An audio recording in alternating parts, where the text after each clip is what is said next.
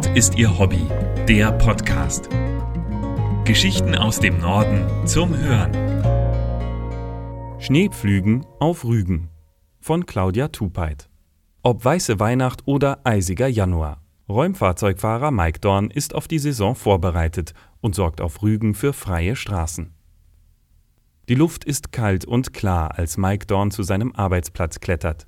In die friedliche Stille der Nacht hinein lässt er den Motor an. Ein Piepen schrillt kurz auf.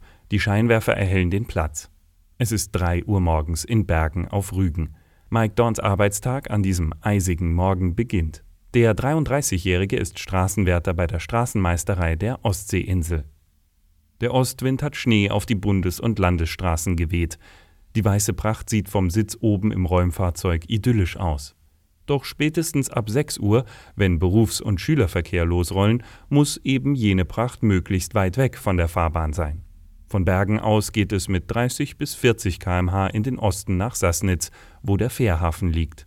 Dorn ist in seinem Element. Schon kurz nach dem Start muss der 33-Jährige seinen Schieber aktivieren. Bei der Fahrt bestreut er eine Fläche von etwa 7 Quadratmetern. Wenn es viel Gegenverkehr gebe, dann stelle er auf 3 Meter runter – er müsse die Autos ja nicht ohne Not vollspritzen, erklärt Dorn. Mit drei Tonnen Salz ist er auf der ersten Tour unterwegs. Je nach Fahrbahntemperatur dosiert er sein Streugut, das kein reines Salz ist, sondern auch Lauge enthält. Die Mischung wird auch Feuchtsalz genannt. Zusammen kommen die etwa 70% Trockensalz und die 30% Sohle erst beim Streuen. Das sorgt für die besten Tauergebnisse. Dorns Monitor zeigt ihm die Temperatur der Straße. Minus 6 Grad. Die Luft ist wärmer, minus 1 Grad. Mit dem Einsatz mitten in der Nacht hat er schon gar nicht mehr gerechnet. Während es im restlichen Mecklenburg-Vorpommern nur trüb und trocken ist, sind auf der Insel manche Dörfer von der Außenwelt abgeschnitten und der Schnee türmt sich zu einer Seitenwand auf. Das könne durch die geografische Lage von Rügen passieren, erklärt Mike Dorn. Die Insel habe drei bis vier Wetterzonen. In dieser Nacht habe er Glück mit dem Neuschnee, sagt er, und wird etwa 100 Meter vor einer Kreuzung besonders aufmerksam. Abbiegen ist eine Gefahrenstelle.